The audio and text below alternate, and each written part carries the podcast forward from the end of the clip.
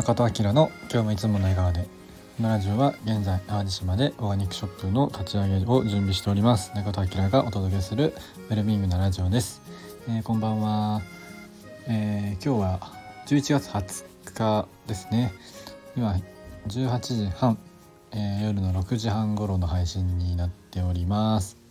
はい、えー、絶賛体調がよくありません。あのすごくこう悪くはなってないんですけどずっとこうなんか悪い、えーと、良くないのがこうちょっと、ね、続いちゃってる状態です。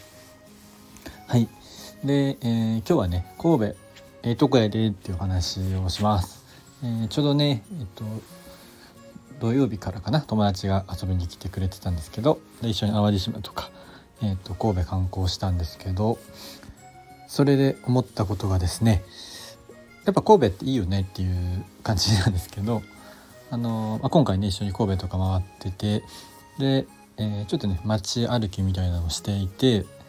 で、えっとまあ、南京町とかあの中華街のね南京町とかといわゆる三宮とか元町の辺りを歩いてたんですけどで僕も、えっと、こっち戻ってきてからあんまりこのちゃんと歩いてなくてで、まあ、今回歩いてたんですけどで結構ねもの僕が昔神戸にいた時代とかに結構通ってたフリー屋さんとか、えー、雑貨屋さんとかカフェとか美容室とかがあるんですけど結構なんかその辺ももう 10, 10年15年ぶりとかに行ったんですけどまだね結構やってたりしてそういうなんか個人のお店まあエリアにもよるんですけど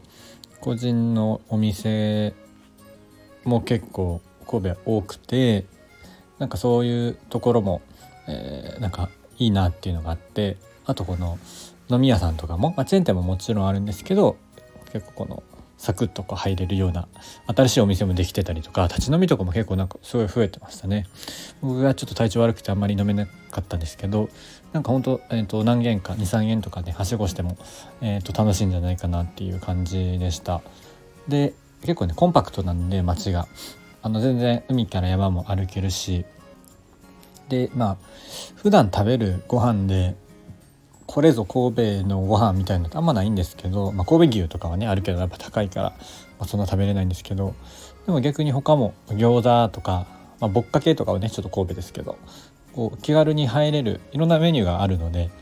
で、えー、そういうのもあるし、えっと、喫茶店とかも多いからモーニングとかはね、えー、そういう喫茶店入ったりとかあと、まあ、洋食とかもね結構有名ですけど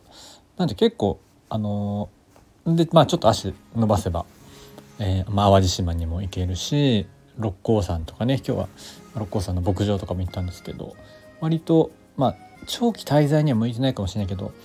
1泊とか2泊ぐらい楽しむぐらいにはちょうどいいんじゃないかなっていうのは感じました。でやっぱ大阪とか東京に比べて人の量がそこまで多くないので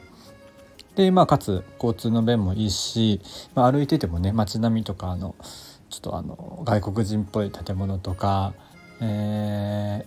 ー、結構ねハイカラな建物が神戸は多いので、まあ、海もあるしそのメリキンパークみたいなところとかも結構こういいなっていうのを改めて感じました。